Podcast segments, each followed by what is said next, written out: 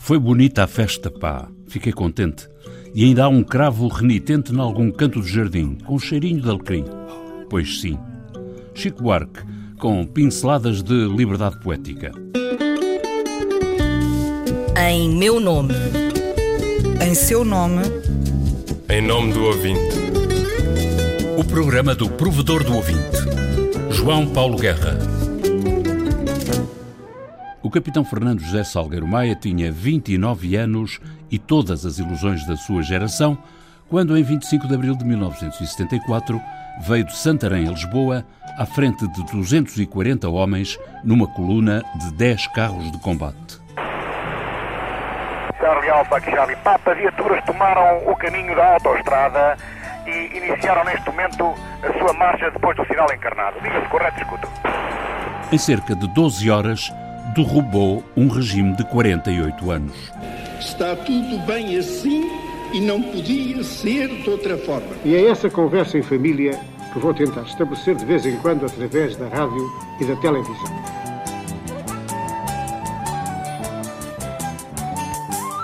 A geração de capitães que fez o 25 de Abril entrou na Academia Militar no início dos anos 60 para uma carreira com acesso ao posto de coronel e, a partir daí, a eventuais promoções por escolha.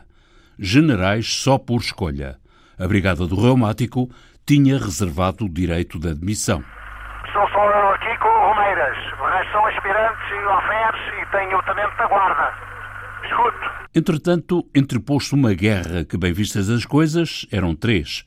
Na década de 70, já capitães, alguns dos militares de carreira começaram a entender que as fronteiras que defendiam em três cenários de guerra não eram as da pátria, mas as dos interesses. E que os discursos eram pura e simples propaganda enganosa.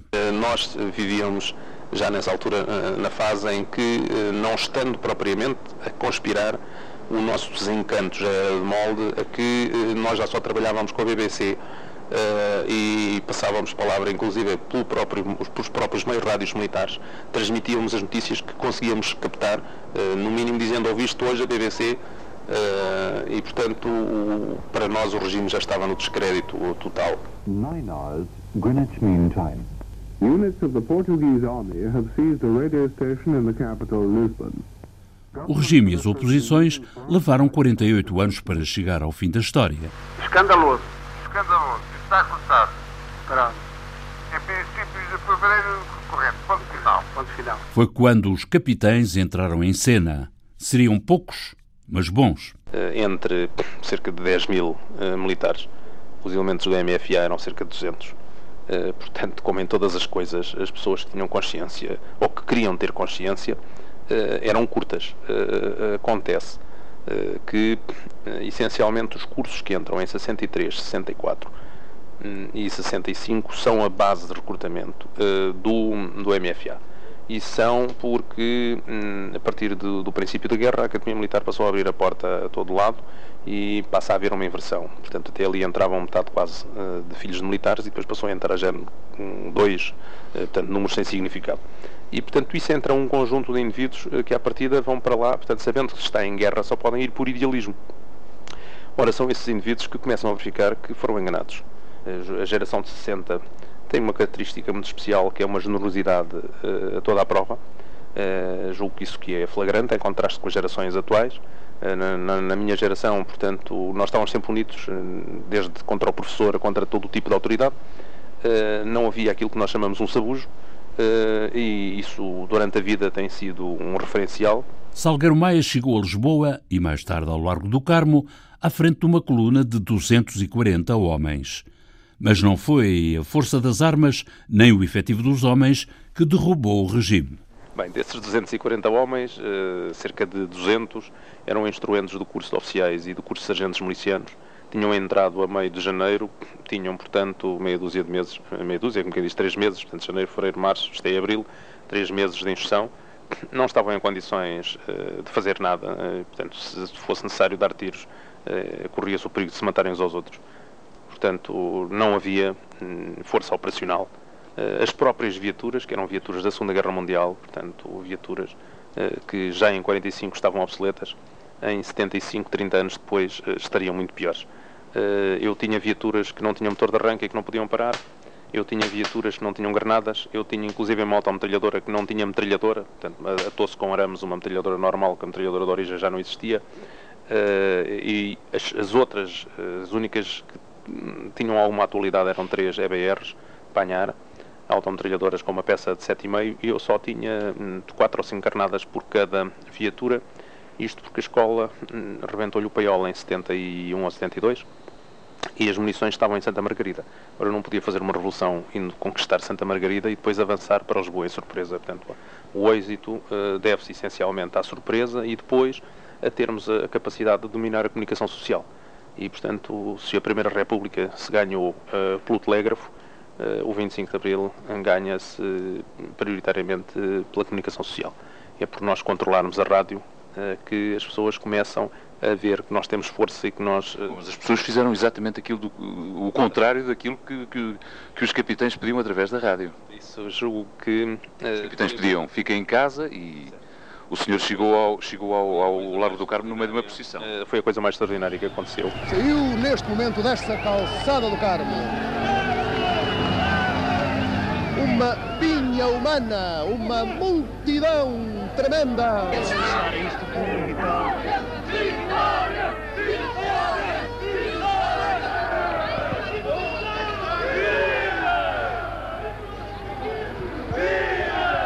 Os capitães conheciam histórias de antigos fracassos de intervenções da tropa contra o regime, mas tinha soado nos relógios a hora da coragem.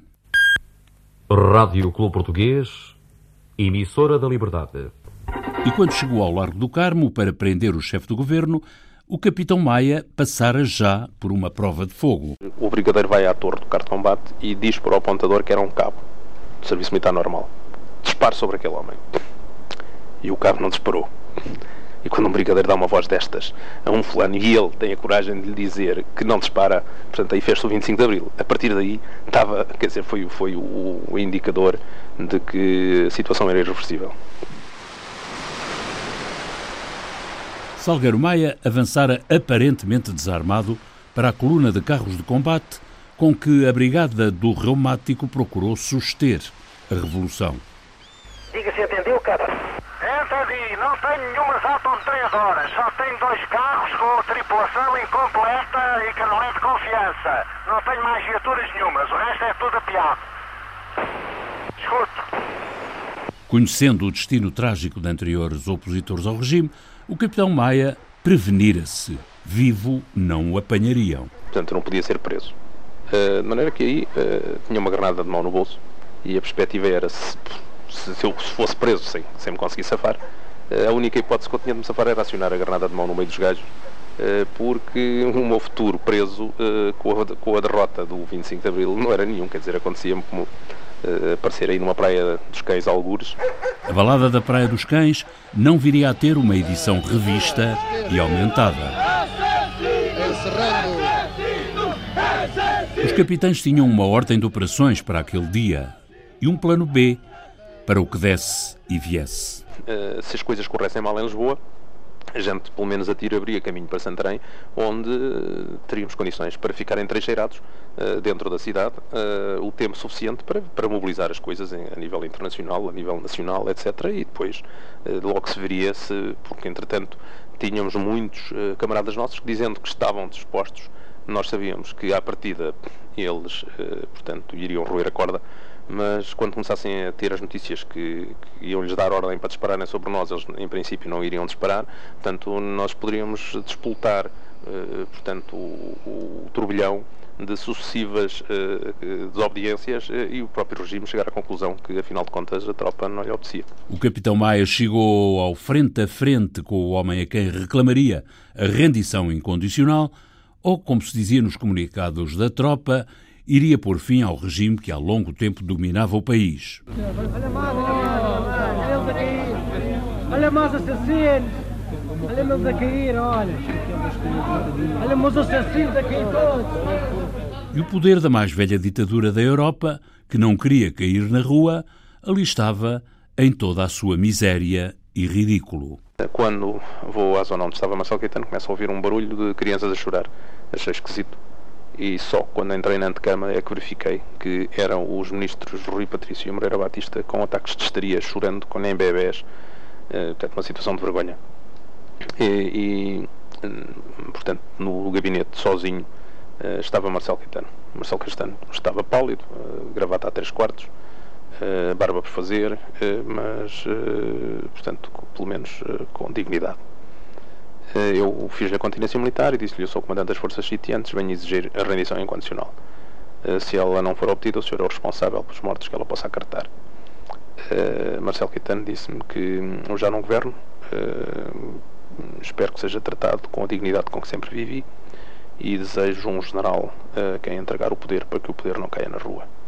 O movimento das Forças Armadas informa que se concretizou a queda do governo, tendo Sua Excelência, o professor Marcelo Caetano, apresentado a sua rendição incondicional a Sua Excelência, o general António de Spínola. O passo seguinte do capitão Maia foi chegar à janela do quartel do Carmo, o capitão ergueu os dedos no V da vitória e o povo entendeu o sinal.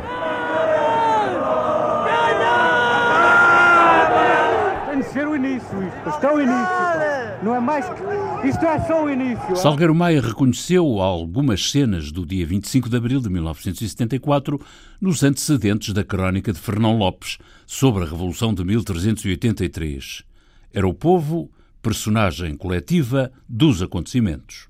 Esta conversa tem um, um contraste de ser feita é com o barulho de água a correr uh, pela, pelo vão das escadas dos elevadores. Esse barulho de água era provocado porque a água corria? Uh, quando se disparou para o teto, no, no, no, no, teto, portanto, debaixo das telhas estavam vários depósitos de água que foram furados e, portanto, eram esses depósitos que não davam de água de toda a zona. E o povo cá fora a cantar o hino nacional. E, portanto, mas o significativo para mim é que quando o Marcelo Caetano eh, portanto, começa a dizer: Eu já sei que não governo, portanto, o barulho de fundo era o povo em uníssono a cantar o hino nacional, o que não é assim muito frequente, costuma desafinar toda a gente, mas dava a ideia que tinham ensaiado e era um barulho esmagador. Portanto, era, é, é, portanto essa é a situação, talvez para mim, mais expressiva.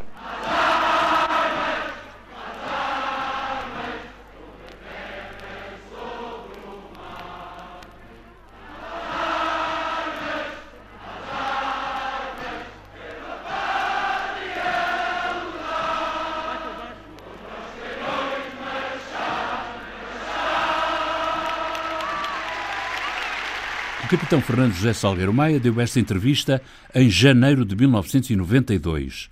Faleceu em 4 de abril desse ano.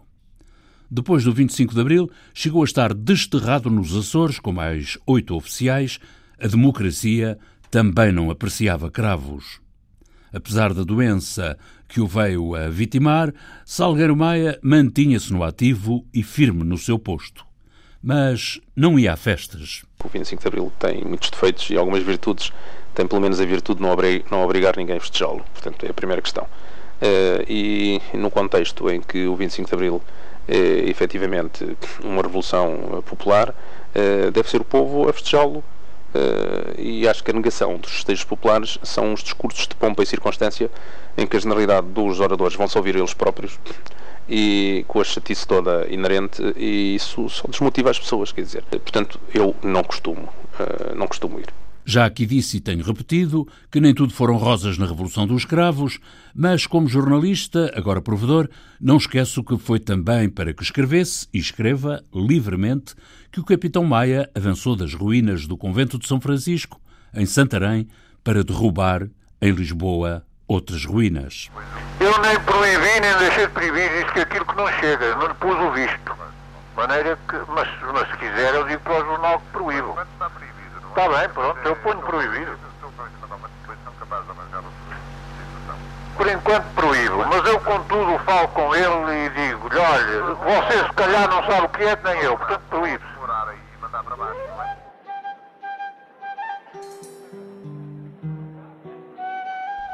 A música do genérico do programa do Provedor do Ouvinte é da autoria de Rogério Charras, interpretada pela guitarrista portuguesa Marta Pereira da Costa e o contrabaixista camerunês Richard Bona.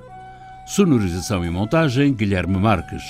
Ideias e textos Inês Forjás, Viriato Teles e João Paulo Guerra. Em meu nome. Em seu nome. Em nome do ouvinte. O programa do provedor do ouvinte, João Paulo Guerra.